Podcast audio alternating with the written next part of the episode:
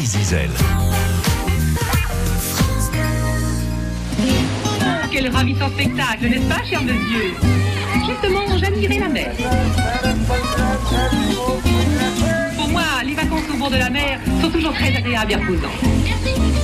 Ah oui, c'est encore les vacances, l'occasion d'écouter cette chronique Gaël Guéguin, carte postale de la plage avec son invité, série estivale, donc, euh, qui va nous faire découvrir aujourd'hui bah, les liaisons maritimes qui ont permis aussi le développement touristique de la Bretagne avec son invité François de Beaulieu.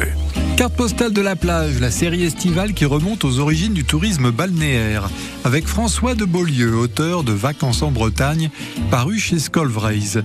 Pour découvrir les rivages bretons à la façon d'un explorateur, il n'y a qu'un moyen, c'est d'embarquer sur un bateau. Il y a deux lignes maritimes qui ont très tôt contribué au développement du tourisme en Bretagne.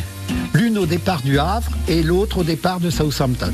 La compagnie des paquebots à vapeur du Finistère, qui a assuré de 1839 à 1915 la liaison entre le Havre et Morlaix, a beaucoup favorisé l'arrivée de touristes à la pointe du Finistère. Les navires, qui dans les premières années faisaient deux rotations par semaine, pouvaient embarquer 150 passagers en plus des marchandises et des bestiaux. Le voyage durait une vingtaine d'heures, qu'on a pu ramener à 16 heures au début du XXe siècle. Comme dans les chemins de fer, à l'époque, il existait trois classes. La première classe consistait en une chambre située à l'arrière du vapeur et coûtait 30 francs en 1847.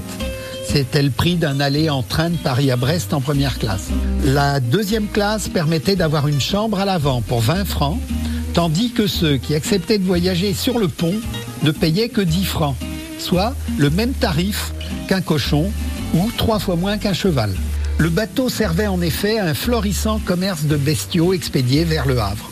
Le peintre normand Eugène Boudin, qui est venu 23 fois en Bretagne, a souvent pris ce vapeur. Et dans un de ses carnets rédigés en 1867, il euh, évoque extrêmement bien l'ambiance qui régnait à bord. Sur le pont, des Bretons sont groupés ou couchés à plat ventre, fumant leur pipe. Le soir est venu.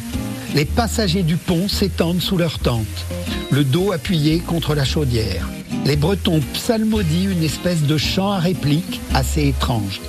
C'est dolent et peu musical, mais ils vont s'endormir avec cela. C'est littéraire hein, tout ça. Merci beaucoup à François de Beaulieu. Hein. Demain, il reviendra, il nous parlera d'une personnalité du showbiz, Sarah Bernard, qui est très très attachée à Belle-Île en mer.